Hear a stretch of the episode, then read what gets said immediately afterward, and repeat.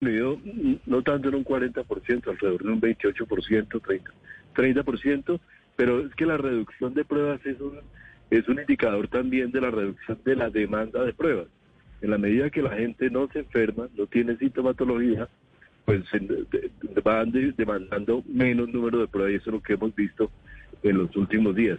Incluso hoy en día tenemos mayor acceso a pruebas en la medida que las pruebas de antígeno, que son mucho más económicas y mucho más... Mm, ministro. Por parte del territorio nacional, de manera que no es que por las pruebas tengamos menos casos, sino que por la reducción de la demanda y el menor contagio vamos teniendo menos pruebas.